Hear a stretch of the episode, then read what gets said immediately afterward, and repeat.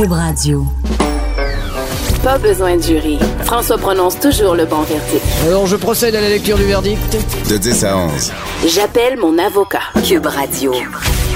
Bonjour, vous êtes à l'écoute de J'appelle mon avocat avec François-David Bernier. Bienvenue. Aujourd'hui, euh, nous recevons notre chroniqueur Jean-Paul Boilly. Il vient nous expliquer un peu la loi sur l'IVAC et euh, l'actualité de cette semaine avec euh, des victimes de, la mosquée de Québec. il parle des abusés et des abuseurs. Ensuite de ça, il y a Nicole Gibault, juge à la retraite, qui vient analyser la série Les Honorables. Un peu, est-ce que c'est crédible et est-ce qu'il y a même, il y a, pas des choses révélateurs du système? Par la suite, euh, on reçoit Michel Barrette, euh, l'humoriste que tout le monde connaît, vient nous parler du plagiat et ce qui s'est passé avec euh, l'artiste Gab. Pardon, j'oublie le reste du nom, mais j'en parlerai tout à l'heure. On commence avec un sujet beaucoup plus sérieux. On reçoit Emen Derbali, euh, qui est une victime de la mosquée, qui malheureusement, suite à cet événement-là, est en chaise roulante. Euh, et moi, j'ai assisté au procès d'Alexandre Bissonnette. J'ai entendu son témoignage devant le juge et ça m'a marqué cette histoire-là, euh, qui est tragique. Et on le sait dans l'actualité, cette semaine, on commémorait les deux ans de ce terrible attentat-là. Donc, j'ai avec moi euh, M. Emen Derbali. Bonjour, M. Derbali. Oui, bonjour. Merci euh, d'être là à l'émission. Euh, comme je vous dis, j'ai vraiment assisté au procès, qui, est un procès qui, qui, est assez long, si on peut dire, et j'ai écouté votre témoignage, votre histoire qui m'a marqué. Rappelez-nous un peu avant l'attentat, vous, je crois que vous étiez avec votre fils à la maison, euh, tranquille. Exactement, oui.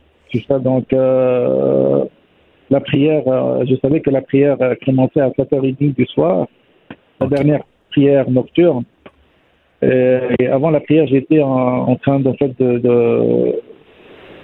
de, configurer une, nouvelle télé pour mon fils. Et tout d'un coup, en fait, j'ai regardé la montre. Euh, par coïncidence, c'était 7h30 exactement. Puis je mhm. savais que je, dois, pour me rendre, il me faut au minimum 5 minutes pour me rendre à la mosquée de, chez moi. Donc j'ai hésité pour aller. Donc j'ai dit à ma femme, la première fois j'ai dit à ma femme, je pense que je vais prier ici. Par la suite, j'ai changé d'avis rapidement. J'ai dit non, non, je veux que j'aille à la mosquée, même si je rattrape pas la, toute la prière mieux de rattraper une, partie de la prière et je continue la prière par la suite. Euh. Parce qu'au départ, vous aviez envie de rester avec votre fils à la maison. Vous avez décidé euh, à la dernière minute d'aller à, la mosquée. Là. D'habitude, c'est ça. J'ai l'habitude d'aller tout le temps en fait à la, prière de nocturne surtout.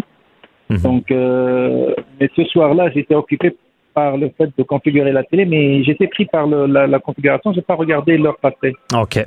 Et quand j'ai regardé la montre, c'était par coïncidence, c'était 7h30 pile. Donc, mhm. je, me suis, je me suis réveillé, comme je disais, c'est l'heure de la prière. Mais finalement, donc, je, suis sorti euh, un petit peu en retard, puis je suis arrivé à peu près, euh, il était peut-être 7h40, quelque chose comme ça. Donc, euh, quand je suis rentré, la prière, elle venait juste de, de, de terminer, en fait. OK. Donc, j'ai je suis allé, j'ai reculé, je suis allé en arrière de la mosquée, la salle, en arrière de la salle de la prière. Euh, j'ai toujours le coin à droite, le coin en arrière. Euh, mon habitude, quand je veux prier seul, euh, je prends ce coin-là pour ne pas être perturbé par le va-et-vient des, des, gens qui vont sortir. Okay. Euh, c'est ça. Puis là, j'ai, j'allais, j'ai commencé à faire ma prière de nocturne. Après mhm. que j'ai terminé la prière, euh, euh, on avait entendu les coups de feu, euh, les coups de feu en arrière, euh, en dehors. Personne, il y avait une seule personne qui, qui a passé son service militaire et qui, qui a su que c'était des, des tirs en fait. vous entendiez les tirs là, mais vous saviez pas ce qui se passait à, à ce moment-là. Exactement. Beaucoup, beaucoup, euh, beaucoup de nous on pensait que c'était un éclatement de pneus et. Ok.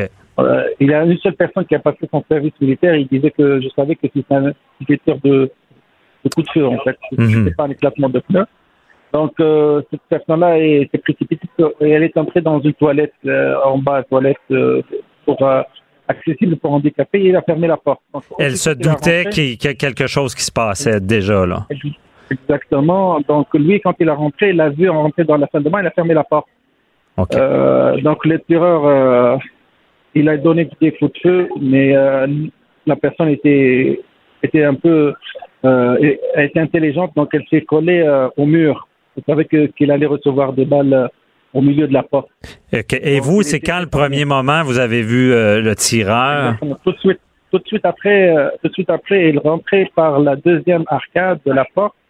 Tout de suite après avoir tiré les coups de feu sur la personne qui était dans les toilettes, il rentrait. Moi, j'ai vu quand il allait rentrer, j'ai vu le- tout le monde aller en arrière, courir en arrière pour euh, se réfugier dans une petite, euh, un- un- une petite, euh, une petite pièce euh, ouverte euh, à côté de, au fond de la, salle.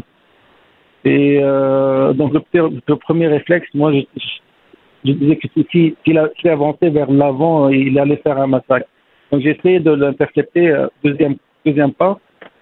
Et là, j'ai sauté, j'ai sauté sur lui. J'ai eu le premier coup de feu dans la jambe. Parce que vous, Euh, Monsieur Derbali, c'est votre premier réflexe, c'était de, de l'arrêter, là. de l'arrêter, c'est ça. Et on a vu ça euh, au visionnement à, à la, euh, au tribunal. En fait, on a visionné les caméras de sécurité. Oui. Puis euh, on a eu, on a eu vraiment parce que beaucoup de personnes qui ont vu euh, chacun une partie de la scène, mais il y avait personne qui a vu tout en fait. Mhm. Mais mais moi, mes amis en arrière, ils m'ont raconté tout ce qui s'est passé. Je savais que je- j'essayais de le bloquer. Il Parce a que- donné du coup de feu à la jambe. à- il a chargé encore. Puis essayé encore de, de, de l'arrêter avant qu'il avance. Et Je, suis, je me suis levé trois fois, en fait, pour essayer. La troisième fois, je suis tombé. euh, C'était trop. euh, et, mais mais qu'est-ce qui se passe dans sa tête? Vous, vraiment, vous n'avez pas réfléchi et vous compreniez qu'il fallait arrêter cette personne-là. Moi, euh, franchement, je me suis dit que euh, que je serais euh, que je serais mort qui enfui, je serais mort pareil.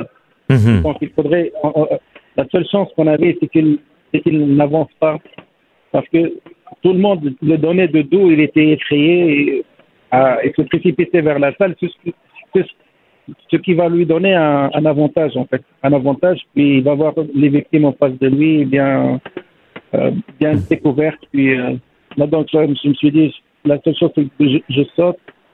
Puis euh, j'avais la chance en fait d'essayer de l'attraper avant qu'il tire en fait d'autres sur le monde en arrière ou qu'il tire sur moi parce que moi j'étais le dernier. OK. Et vous, vous disiez, ben, je vais, pour moi, c'est fini, je veux limiter les dégâts. C'est pour ça que vous êtes Exactement. intervenu. OK. Exactement. Je me suis dit que peu importe le, le, le réflexe que j'ai, si je cours avec eux, pareil, il va, il nous tirer, euh, va nous tuer en fait tout, le monde.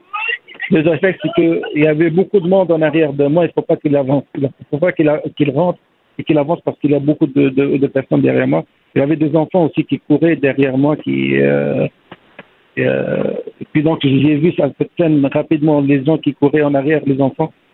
Et c'est ça. Donc mon réflexe c'était de, me jeter sur lui face à face.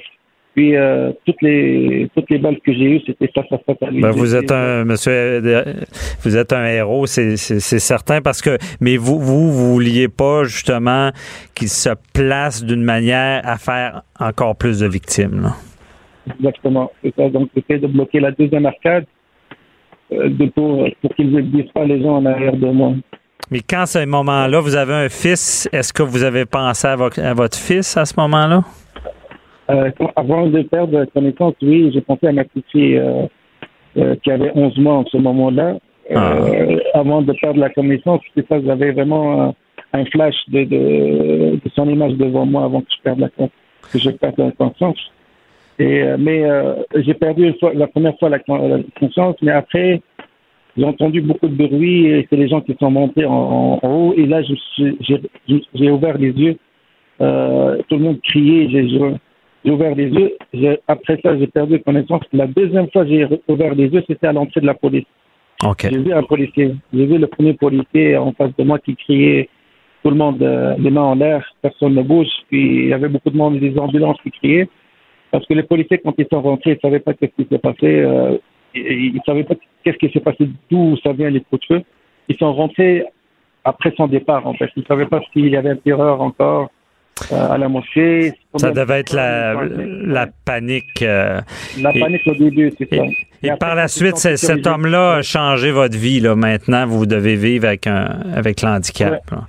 Euh, parce que, M. Derbali, je vais vous le dire, quand j'ai suivi le procès, je vous regardais, puis euh, parce que certains gens disaient bon ben, ok il y a un procès pourquoi euh, mettre tant d'années euh, derrière les barreaux des choses comme ça? Et je vous regardais je me disais je comprends cet homme là doit vouloir vous devez vouloir justice dans ce dossier là, oui moi pour être honnête avec vous quand j'ai parlé quand le juge m'a posé la question à propos de la sentence pour voir mon mon point de vue sur la sentence parce qu'il m'a dit mmh. que je savais que je devais, je dois prononcer la sentence. Ce, que, que, que pourriez-vous me dire Moi, j'allais lui dire que en partant, déjà, il y a une injustice déjà dans ce, dans ce dossier-là, mmh. de ne pas le de ne pas pouvoir le qualifier de terroriste en fait. Oui, c'est vrai. Euh, là, j'ai su que vraiment le code, le code criminel, il y a comme une qu'est-ce qu'on peut. L'injustice au niveau de code criminel, mm il qualifie que terroriste, que ça, il a un background euh, islamique ou. Euh, ouais, je comprends que c'est un élément, on, les gens, on se pose beaucoup de questions euh, là-dessus pourquoi justement c'est pas un acte terroriste? Et là, vous avez, je comprends que vous allez suivre ça avec attention, mais Monsieur Derbali, merci beaucoup de nous avoir témoigné de ce que vous avez vécu. Et on va suivre parce que on, sait que la sentence sera donnée, je crois que c'est en février, euh, donc on, va on va suivre ça avec attention. Et euh, je suis content de vous avoir entendu et j'ai mieux compris encore que vous avez sauvé des vies par votre action. Et euh, effectivement, pour moi, vous êtes un héros. Et dans ce drame-là, et cette semaine, on a, on a pas célébré, c'est pas le bon mot, on a commémoré cet événement-là tragique. Et même, je crois que toutes les communautés, euh, que ce soit musulmanes, juives, étaient présentes. Au moins, dans, dans ce drame-là, il y a des choses, je pense, qui sont ressorties plus positives. Donc, merci beaucoup, euh, Monsieur Derbali. C'était un honneur de vous recevoir. Puis je vous souhaite une bonne journée. Je vous remercie. Merci à vous. Bonne journée. Au revoir. Au revoir, monsieur. Animateur et avocat, François-David Vernier. J'appelle mon avocat. Cube Radio. Autrement dit. Cette semaine, dans l'actualité, vous avez tous vu, bon, des victimes de l'attentat de la mosquée euh, qui doivent se battre pour euh, avec l'IVAC, donc pour être reconnus comme des victimes. On doit se retrouver devant les tribunaux pour avoir gain de cause qu'est-ce qui se passe avec l'IVAC? Euh, pourquoi est-ce que c'est clair cette loi-là? Pourquoi on doit, parce qu'il y a beaucoup de causes dans l'actualité, euh, on, on, doit vraiment, même dans l'actualité, on a vu une jeune fille, une jeune victime cette semaine qui, qui s'était fait couper ses prestations pour avoir euh, euh, du suivi psychologique suite à une agression. Ben voyons, ça ça ça, ça a pas d'allure seulement d'y avoir pensé. On a rectifié le tir et maintenant on, on a vu cette semaine ces victimes là, avant même d'être à procès, se font envoyer un courriel disant ok finalement vous êtes des victimes. Mais deux ans plus tard, donc on a notre chroniqueur euh, Maître Boily qui veut nous parler un peu des abuseurs et des abusés. Il y aura une section abuseurs à la fin, mais en ce moment on s'entend, victime de la mosquée, abusé par une loi qui semble pas être claire. Là. Ben oui, mais Bernier, c'est c'est sûr que ça choque lorsqu'on regarde ça à froid. On dit ces victimes là, euh, cette dame là et ses enfants, c'est clair que c'est des victimes, hein. Mais est-ce qu'au sens de la loi, est-ce qu'au sens de l'IVAC, parce qu'une victime au sens de l'IVAC, c'est quelqu'un qui a eu euh, qui a subi un acte criminel. Mm-hmm. Alors évidemment, c'est pas nécessairement la personne qui est morte qui va subir un acte criminel, mais les gens autour. Et le problème, c'est on arrête où? On arrête-tu à belle-sœur, au beau-frère, aux, aux enfants, à la femme, etc. Là où il y a un problème, je pense important, c'est que cette dame-là, là, ben, elle fait partie des abusés du système parce que elle, ça y a pris deux ans. Elle est allée voir les fonctionnaires de l'IVAC. Elle s'est repris par deux fois. Elle a engagé des, des frais, des, des avocats, des spécialistes pour démontrer qu'elle était une victime d'un acte criminel. Tout ça a pris ça. deux ans. Tout ça dans la douleur. Dans Comment la on douleur. fait pour trouver la force de se battre devant les tribunaux après avoir vécu tel drame? Ben, c'est là qu'on dit qu'il y a des il y a des victimes collatérales de certains crimes qui devraient avoir des, des supports beaucoup plus rapides. Maintenant, est-ce que la loi devrait pas être changée? Est-ce que la façon d'appliquer la loi devrait pas être changée? C'est des questionnements qu'on devrait avoir. Mais prendre oui. deux ans, puis comme vous dites, de subir, puis d'avoir toute la, le- la pression euh, psychologique et, et- et- et humaine qui va avec ça, ça a comme pas de bon sens. Ben c'est ça, mais éclairez-moi, j'ai je me rappelle d'une cause où est-ce que une dame qui a vu à la télé que ses enfants étaient morts et euh, elle n'était pas considérée comme une victime. Je Ben- crois que dans la loi, il fallait qu'elle soit présente. Exact. Mais là, c'est de savoir euh, euh, l'aide psychologique puis l'aide qui doit être faite aux victimes d'actes criminels. C'est jusqu'où que la loi doit prévoir? Parce que voir son enfant mourir à la télé ou en direct, euh, excusez-moi là, il meurt pareil l'enfant. Alors, Ben, c'est la, ça. la- la- la séquelle psychologique, elle est là quand même. Et là, ben évidemment, il y a de savants fonctionnaires qui vont analyser tout ça puis qui vont dire ah oui, elle est victime, non, elle est pas victime. Il y a, y a- y a- des balises à, avoir, mais je pense que la loi, elle évolue. On le dit de plusieurs fois. La, la loi doit s'adapter aux conditions que les victimes ont. Et effectivement, en tout cas, il devrait y avoir un processus beaucoup plus rapide que ces gens-là n'aient pas à attendre une décision du tribunal administratif du Québec deux ans après pour savoir qu'ils sont des victimes qui vont être dédommagées. Alors ça, je pense que là-dessus, c'est des, j'appelle ça les abusés du système. Ce sont des gens qui peuvent pas obtenir ce que le système devrait leur donner plus rapidement. Parce qu'il y en a à pelleter. Et, et, euh, bon, je, je parle à la bonne personne. On va parler politique un peu. Oui. Euh, Est-ce que dans notre société, c'est une priorité peut-être de dire que quelqu'un qui a vécu un acte criminel, on l'aide? Parce que, excusez, on en met de l'argent à, à bien des places. Là. Il y a des bibliothèques qui, la façade est super belle. Euh, Il y a- il y a- tu sais, Tout à fait, je, veux dire, on dépense.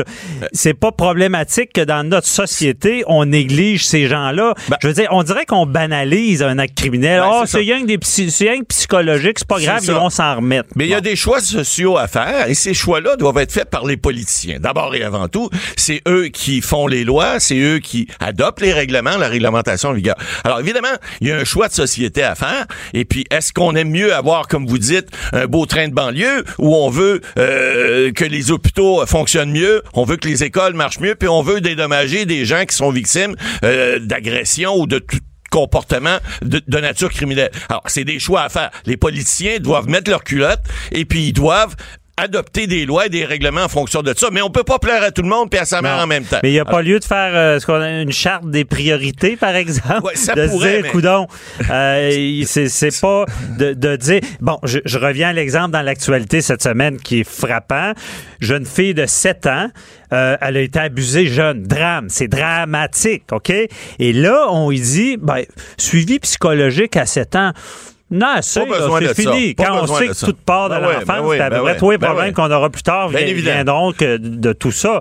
Donc, déjà là, il y a un indice qu'il y a un problème avec la loi. Ben, c'est bien évident. Il y, a, il y a des choses qui nous apparaissent des fois euh, ben, tout à fait euh, évidentes et, et- et qui crèvent les yeux. Mais pour les politiciens, il y a des choix à faire puis il y a des budgets à adopter. Ça, c'est un gros problème parce que le, le Big Brother qu'on parlait il y a, il y a- il y a quelques, quelques émissions, le, le politicien, lui, il y a un choix social à faire, il y a un choix économique aussi. Où il va mettre les fonds, faut pas oublier que c'est nous autres qui payent ça. là. C'est des poches, c'est des taxes, c'est vos impôts. Alors, le politicien qui a un choix à faire, des fois, il va dire, oh, attends un peu, là, je mets où les priorités? Alors, la charte des priorités, entre guillemets, le politicien, s'il l'a pas écrit, il l'a dans la tête, il a pas le choix, et il- s'il veut être élu, ben, il va falloir qu'il est dans le sens de la population. Les- la population, des fois, ça se fâche, puis des fois, ça change. Ça change les équipes. On a vu ça avec la CAQ arriver privé. Alors, oui, il y a des choses à faire, mais on pourra pas plaire à tout le monde, ça c'est certain. Il y aura tout le temps des gens aussi qui vont abuser du système.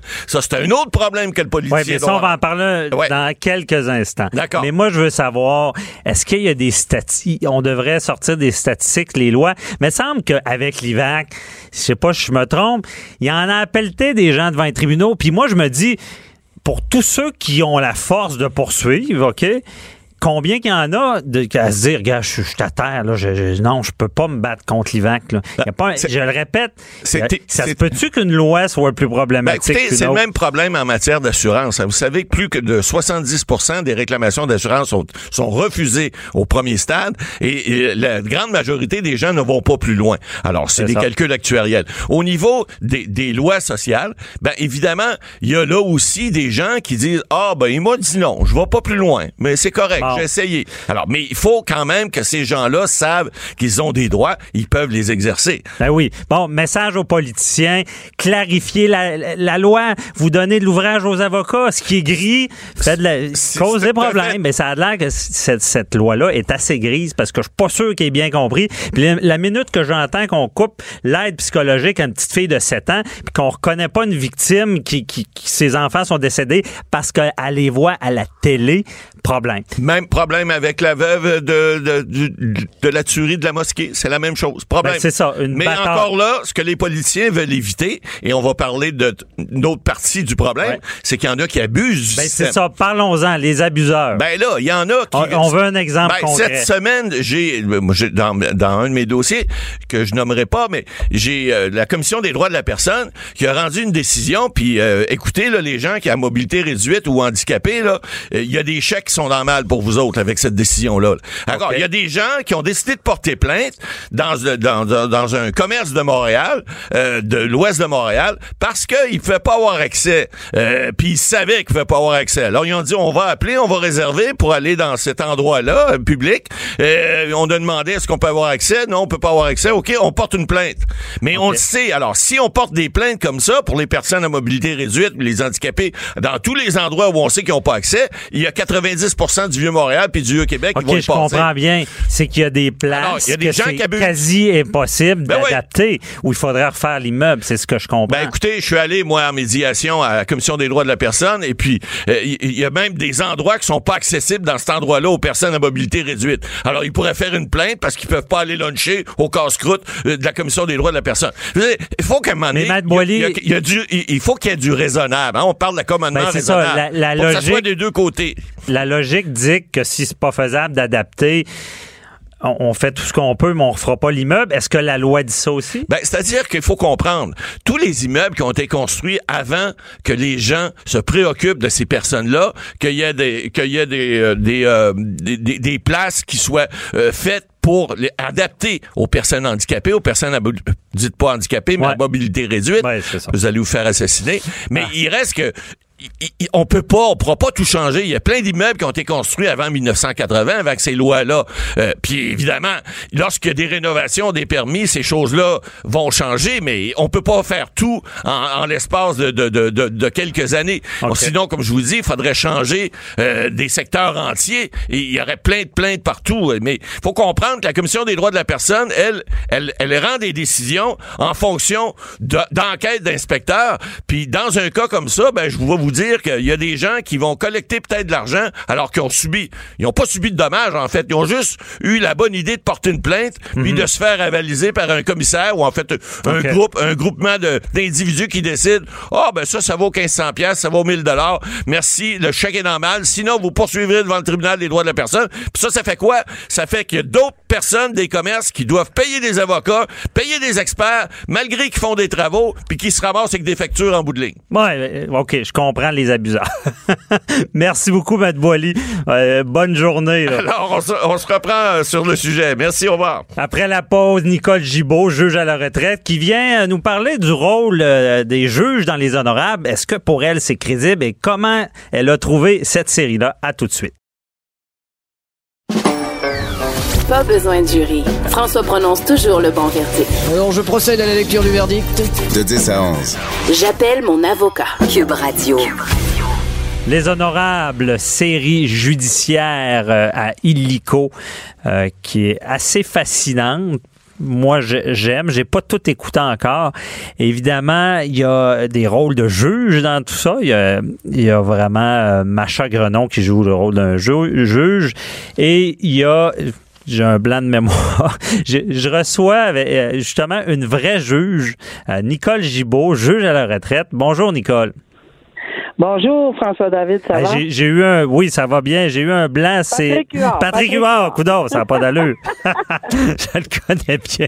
Bon, parfait. Patrick Huard qui joue un rôle, et là, je vais, je vais te demander d'analyser un peu, parce que moi, ça m'a, j'ai aimé une déclaration qu'il a faite sur le banc il y a un avocat devant lui, puis il dit c'est ça, vous voulez que je remette votre client en liberté parce qu'il va continuer à vendre de la drogue, puis d'un un, système, puis là, ça, il y avait presque freak show, puis on.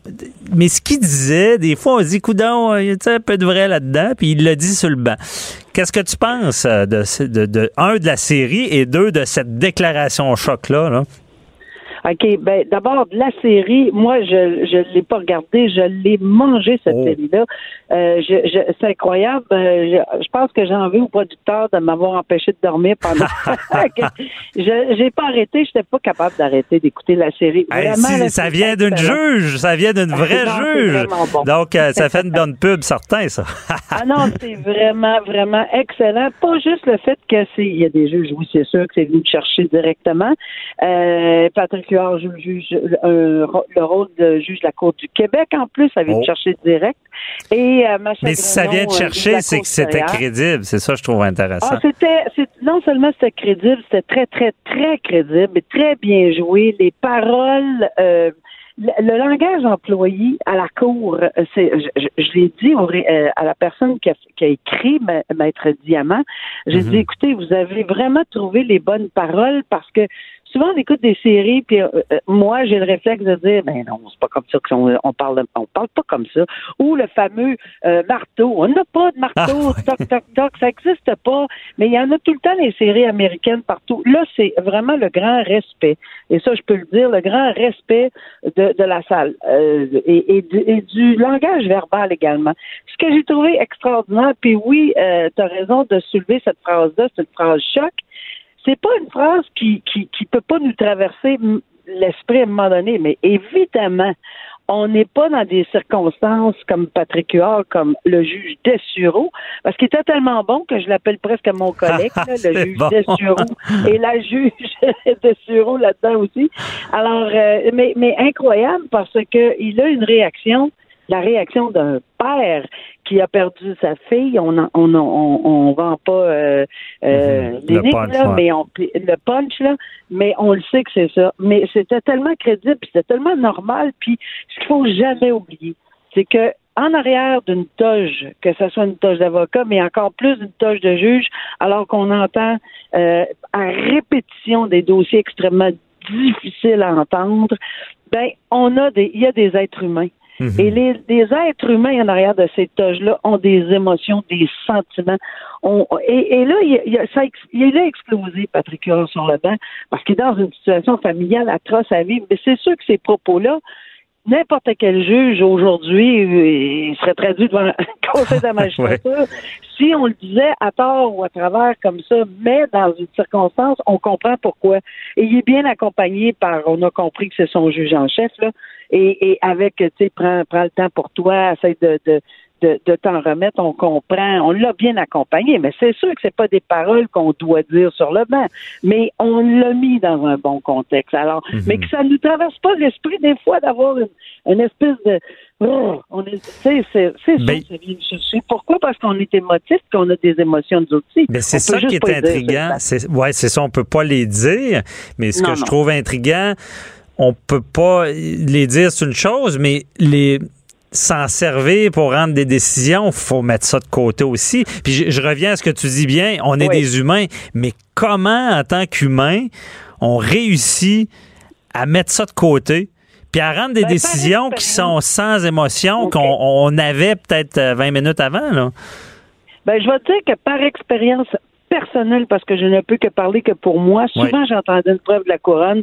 Puis j'avais l'impression dans ma tête, c'était clair, net et précis. Je comprenais même pas qu'est-ce que je, quelle défense on pourrait bien me présenter pour me faire changer d'idée. Ça avait vraiment l'air solide. Dieu merci, euh, on, on se tait dans ce temps-là. Puis je sais, on le dit pas, là. Puis là, par expérience, on écoute. Puis à un moment donné, je fais, ben voyons donc. Ah. Ben ça n'a aucun bon. Ben, ben tout à fait exact. Alors, tout Mais ça nous paraît-tu ben, d'en face à un moment ça donné? euh, moi, j'avais un petit peu de misère à cacher les sourcils, apparemment, parce que ça montait puis ça descendait, comme on disait, là, puis j'enlevais souvent mes lunettes. Je les mettais sur le bureau, ça voulait dire on, on continue plus, là, on n'est plus capable de la convaincre. Mais honnêtement, je me suis fait prendre à à- à- par moi-même, en toute humilité, Mhm. en me disant, ben non, là, ça a aucun sens. Euh, c'est pour ça que ça me, ça me fait tellement plaisir de partager ça avec le public, parce que c'est vrai qu'on peut avoir des réactions, on les garde pour nous, puis si on les garde pas, c'est dans ce temps-là, souvent, et je le sais, puis j'ai déjà, puis meilleur culpa, tu sais, une parole de trop, pas nécessairement là, euh, tout cassé, mais la baraque, mais faut faire attention parce que justement, les émotions, faut et, et le délibéré. Le délibéré, tu sais, le fameux recul qu'on prend, qu'on entend cette phrase-là du juge, très Ouais. bien, en délibéré. Mhm. Mais ça, ça veut dire qu'on prend du recul. Là, on s'en va, on se met en mou, on travaille nos affaires, on lit, on écoute le- tu sais, la jurisprudence, etc. Ça nous prend une période de réflexion en mou. Je vous le dis, là, ça travaille bien dans ce temps-là. Alors, euh, Prendre un recul, prendre un recul de l'émotion qu'on a peut-être C'est ça, vécu en entendant des gens, des témoignages. Mais est-ce que, euh, moi, ben, moi, je- je- j'ai j'ai presque le goût de, de poser des questions en tant qu'avocat parce que je me demande toujours, moi, quand le juge prend des délibéré, puis surtout quand j'ai eu des causes où est-ce qu'on disait que c'était scindé, donc on avait une partie telle date, puis on se revoyait, bon, ben, euh, quatre mois plus tard, je me demandais comment vous faites Ah, pour ça, pas perdre le momentum. Tu sais, je veux dire, on vient Uh-huh. d'entendre des gens, on, on a, est-ce qu'on Ouais. perd ça? Est-ce que vous prenez des bonnes, des bonnes notes, j'imagine? Ben, euh, François David, tu as tellement raison parce que moi, ça m'a ça, ça m'a toujours fatigué de remettre. De, de, J'aurais toujours aimé mieux dans le Puis même, euh, j'ai essayé euh, souvent de dire non, je veux pas arrêter, je veux faire deux semaines.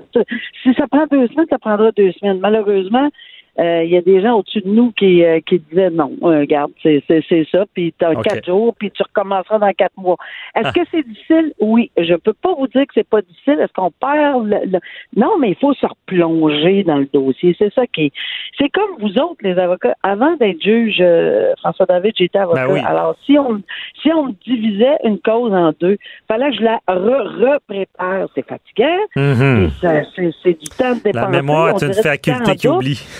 Ouais. Oui, tu as raison euh, de dire qu'on a des bonnes notes, mais à un moment donné, tu sais, le body language, permettez-moi de vous dire que ça fait beaucoup, euh, soit comme, tu sais, on sent le, le- le témoin, on le voit, on le regarde. Ça, moi, je suis obligée, puis je, je, je, je sais qu'il y en a d'autres qui le font, je vais parler pour Mhm. moi-même, là. Je me mettais des petites notes. OK, le regard, telle chose. Ça n'a rien à Ah, faire avec ce qu'il. Parce- On se- je- sur le regard. Mais ce qu'il faut dire aux gens, c'est que vous êtes des spécialistes de la crédibilité. Là. Puis la crédibilité, Ben, elle, est- elle peut transparaître de bien des manières. Ouais. ben, euh, on est supposé de l'être. Est-ce qu'on se trompe? Ben, c'est oui. euh, en toute humilité, on peut se tromper de toute évidence. Puis C'est pour ça qu'il y a des cours d'appel, puis il faut être Mhm. assez humble pour dire que, regarde, si on s'est trompé, on s'est trompé. Mais mais il y a une chose certaine, c'est que avec expérience, moi, je, je veux dire qu'à 37 ans, arrivé sur le banc, j'avais pas l'expérience que quand Ouais. j'en suis sorti 23 Ben non, ans après. Là. Alors, dans les circonstances, la première fois que j'ai entendu quelque chose, je me suis quasiment objecté moi-même. J'ai pris la place d'avocat. Je- Tu sais, il y a des, y a des ça. comportements qu'on a. Là. Il faut, vraiment s'adapter quand on devient juge. Nicole, il ne nous reste pas beaucoup de temps, mais je veux savoir la déclaration de, de Patrick Huard, Monsieur le juge, j'oublie son, c'est euh, Monsieur le juge dans l'émission, c'est quoi? Dessureau. Bon, sa déclaration choc, là. Y a-tu Ouais. un peu de vrai? On va une petite analyse vite du Ben oui, système, c'est là. ça que je, c'est ça que, que- c'est ça que je disais tantôt. Ouais. C'est que ça peut nous traverser l'esprit. C'est, c'est, c'est, c'est sûr que ça peut nous traverser l'esprit disant mon juste puis là. On- mais pour on- vous, on mais est-ce que en analyse, il y a du travail à faire en criminel? là? Est-ce que le système est parfait? Parce que lui, c'est un Non, peu un le OK. Non, non, le système n'est pas parfait. Je l'ai toujours dit, je vais le défendre, le système, parce qu'à mon avis, c'est un des meilleurs systèmes Ben au oui. monde.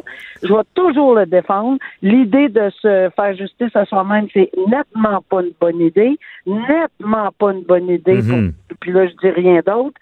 Mais il reste, il reste une chose, c'est que non, on a un très bon système. Qui- oui, puis qui, qui euh, il y a place à amélioration. C'est ce que je trouve intéressant, parce que notre système de droit, il doit être en pleine évolution, en constante évolution. Et Dieu merci, il y a des gens qui travaillent encore là-dessus, puis qui y croient en- en- encore, dont moi. Oui, ben c'est ça. Parce que se comparer, c'est se consoler. On sait que, ben bon, l'actualité, on analyse, on analyse tout ça. Des fois, les gens pensent n'a pas d'allure. Mais d'être sur le terrain, euh, parce que, je, je sais pas, mais un juge, vous, vous, vous ordonnez une sentence de prison, c'est pas banal non plus euh, d'envoyer quelqu'un en prison. Là. Non, pas du tout. Puis euh, il y a des euh, il y a des nuits que je suis je me suis réveillée plus d'une fois. Je, je, je, je suis allée changer trois, quatre paragraphes. euh, Mhm. Je suis revenue, j'ai recommencé. Euh, non, non, non, non, c'est pas évident. C'est pas évident pour quelqu'un qui pense qu'on se lève facilement, qu'on dit 10 ans, 3 ans, 2 ans, Ah, six mois. Et quand on voit les familles des deux, parce qu'on a les deux, on a les victimes et on a également les parents de l'accusé, c'est déchirant d'une salle de cours. ça doit. C'est déchirant. En tout cas, Nicole, merci beaucoup. C'était bien éclairant. Puis ça nous a fait connaître un peu plus sur cette profession-là. Et j'invite les gens à écouter Les Honorables. Merci, euh, Nicole. Puis bonne journée. Plaisir. Bonne journée. Bye au revoir. Après la pause, je reçois Michel Barrette, humoriste. Euh, on a vu dans l'actualité le plagiat dans le domaine de l'humour. Euh, est-ce que c'est un problème? Est-ce que quand on est justement un humoriste, est-ce qu'on a peur de, de copier quelqu'un d'autre? Est-ce qu'on vérifie qu'on fait pas des erreurs?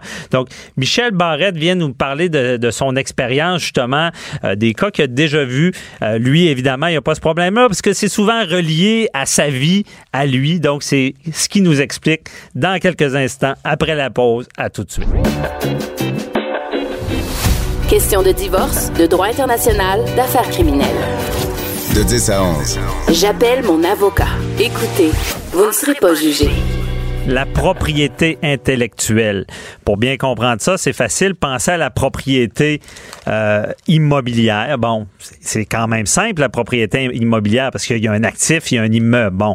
Propriété intellectuelle, c'est ce qu'on a dans la tête, les droits d'auteur.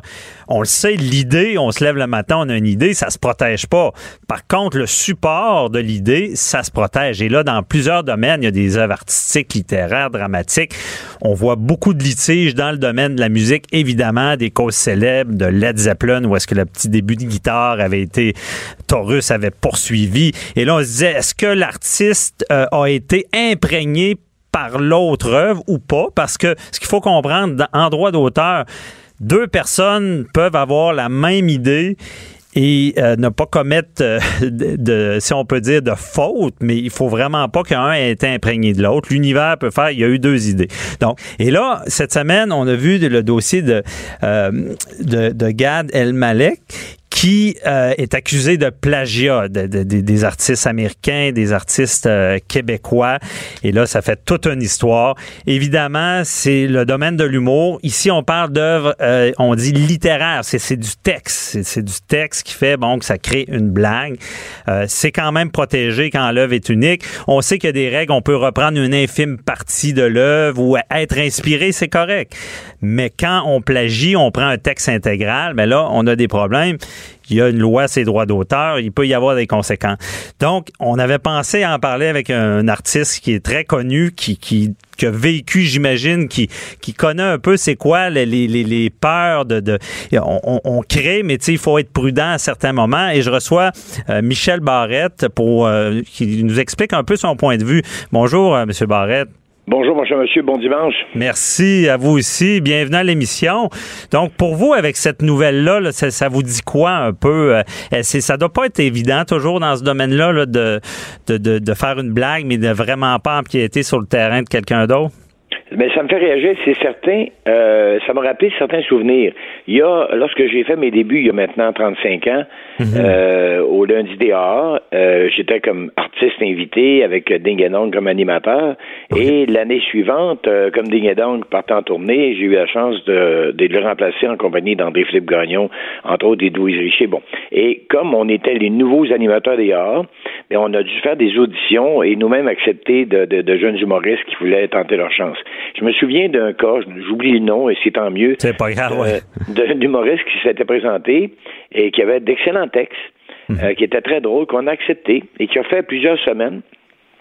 Euh, J'avais eu un petit, je dirais pas un bémol, mais un petit, euh, signal d'alarme. Un petit que je doute. trouvais, ouais, je trouvais que son humour était euh, plus américain que québécois. Je veux dire, il traitait de sujets qu'on entend plus souvent des stand-up américains euh, en, en parler que, que, des, que des humoristes québécois, Mhm. jusqu'à ce que justement euh, un, un autre jeune humoriste nous arrive un- une semaine en disant, écoutez, je suis allé à New York en fin de semaine dans un comedy club et j'ai vu un humoriste américain faire exactement, Oh. mot pour mot, les textes du Québécois qui s'est présenté. Ouch. On l'a affronté et ça a été assez rapide. Et il a commencé en me disant, en, en me disant, oui, c'est certain que je suis inspiré du stand-up américain. Et là, je dis, il y a une différence entre être inspiré et, et, et copier. Et lorsque je lui ai nommé l'humoriste américain en question, Il est venu blanc. il, il est venu blanc, il a tout avoué, puis il n'est plus jamais revenu. OK. Euh, il s'était dit, lui, parce qu'aujourd'hui, avec les, avec les réseaux sociaux, je peux pas croire qu'un gars de, de comme euh, ouais, G- euh, Gad euh. Gad Elmaleh, Ouais. euh, puisse imaginer qu'on réussira pas à mettre le doigt dessus. À, à l'époque, il y a 35 ans, on pouvait rêver de voler une joke. Je dis quand on, je, je de ça, Mhm. Mais évidemment. quel- quelqu'un pouvait dire, mais je, vais aller à Oklahoma City dans un, dans un comédie club, je vais traduire ça en français et je vais avoir un succès fou. Ben oui. Euh, et aujourd'hui, heureusement, c'est de moins en moins possible, mais en même temps, il y a des gens qui le font. là. Notre personnage en est un, un parfait exemple. Euh, et c'est dommage. Moi, la chance que j'ai eue dans ma carrière, c'est que mon matériel est tellement personnel. J'entends mon père, mon grand-père, Chicoutimi, puis euh, Ah. quand j'étais jeune, ça serait difficile. il- Ça serait dur. comme ça serait difficile de créer une vie parallèle qui, qui de- il faudrait que le gars euh, se fasse croire qu'il est né à Chicoutimi. Ah, c'est ça, ça, ça, ça se Euh, rapporte beaucoup à votre environnement. Ah, Euh, exactement. c'est Et- ça. Et, s'il y a des lignes, euh, ça va arriver, euh, je vais vous dire, c'est, toujours arrivé dans les 35 dernières années où j'ai entendu un humoriste sur un sujet donné avoir le même type de ligne ou la même réflexion. Ouais. Euh, ça m'est arrivé d'enlever euh, des, des, des, des, des farces dans mon, des jokes dans mon, dans mon show. En- parce que je m'étais aperçu, mettons, comme, je sais pas, Daniel Lemire avait une ligne qui ressemblait tellement à la mienne Mhm. que ça me tentait pas d'appeler Daniel, de dire Daniel, comment ça fait tant que tu l'as fait, celle-là? Euh, J'y avais pensé. Dans ce temps-là, c'est une ligne, c'est normal, le sujet s'y prête. Et si on est 10 personnes dans 10 euh, compartiments différents et qu'on donne un sujet, peu importe le sujet, Ouais. il y a les grosses chances que les 10 humoristes, il va en avoir au moins 3 ou 4 qui vont avoir exactement la même joke. Ben, c'est normal. C'est une réflexion sur un sujet. Mais là où le, le, le bas blesse, c'est lorsque vraiment un humoriste vole carrément les lignes d'un autre parce qu'il l'a vu, il l'a entendu. Ça, c'est difficile et, et, et c'est dommage. C'est dommage, c'est dommage, c'est malsain.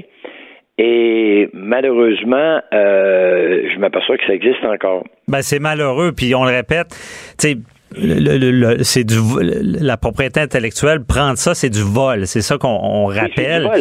Oui. Et, et en, en- en entrée de jeu, vous l'avez très bien expliqué parce que euh, si euh, et quand on a quelque chose de tangible, vous savez, nos jokes, c'est un peu des nuages. Hein? Je veux dire, euh, c'est des paroles lancées sur scène ou euh, au restaurant entre amis.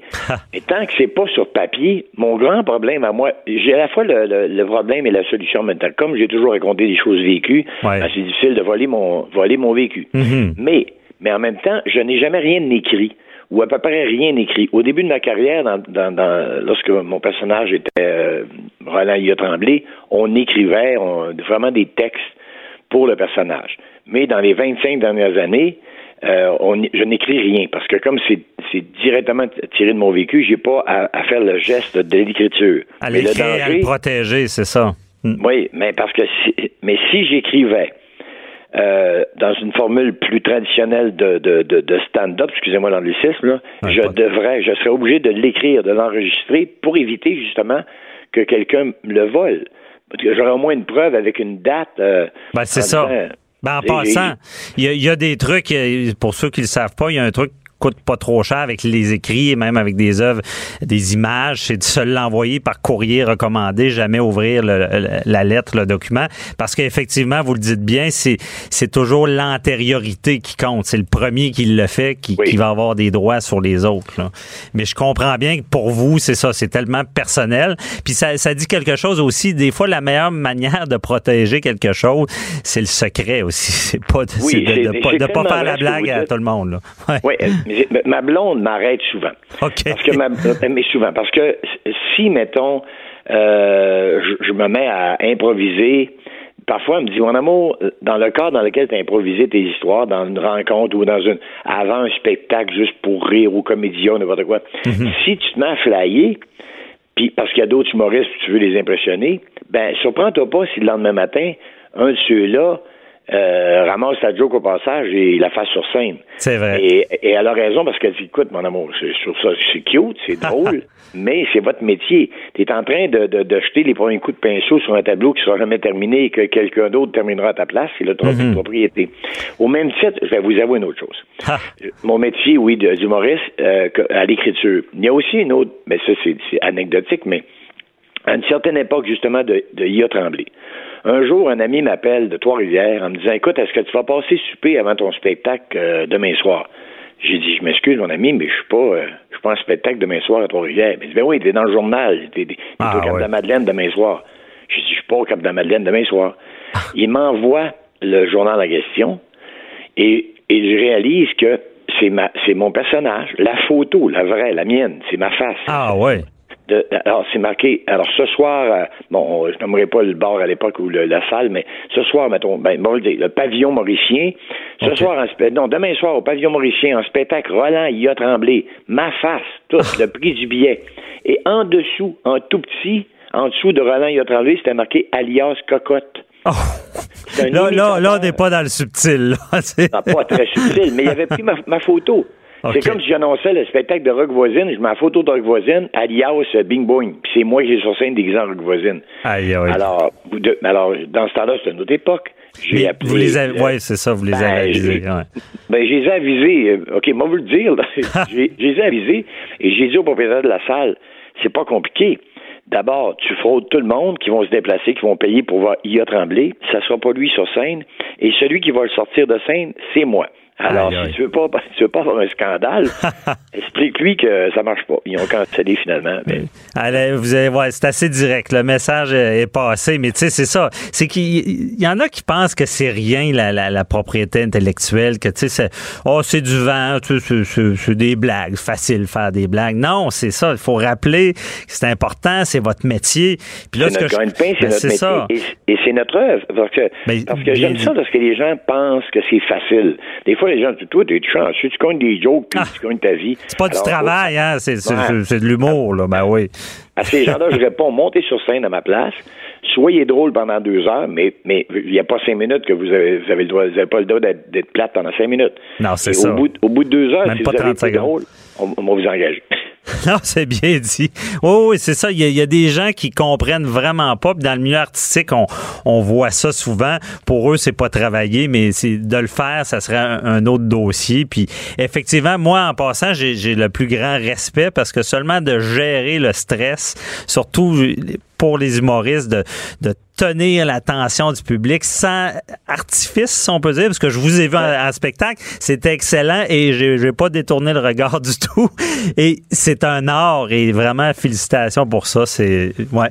Mais euh, euh M. Barrette, c'est tout le temps qu'on avait. J'aurais parlé euh, un autre 20 minutes facile de tout ça, mais c'est bien expliqué. Puis merci beaucoup euh, d'avoir été des nôtres là, ce matin. Ben, c'est très gentil et euh, ben, longue vie à l'humour et longue vie à vous. Merci. Et on fait attention, euh, j'imagine, on fait attention de ne pas copier un autre blague. J'espère. Merci. OK. Merci, bye bye. C'était J'appelle mon avocat. C'est tout pour cette semaine. Donc, euh, aujourd'hui, Super Bowl. je vous invite à pas trop manger de, de, poulet, évidemment. Et la semaine prochaine, on essaiera de recevoir Tom Brady. Non, je pense pas qu'il va accepter, mais on tentera de le faire. Je vous souhaite une bonne semaine. Bye bye.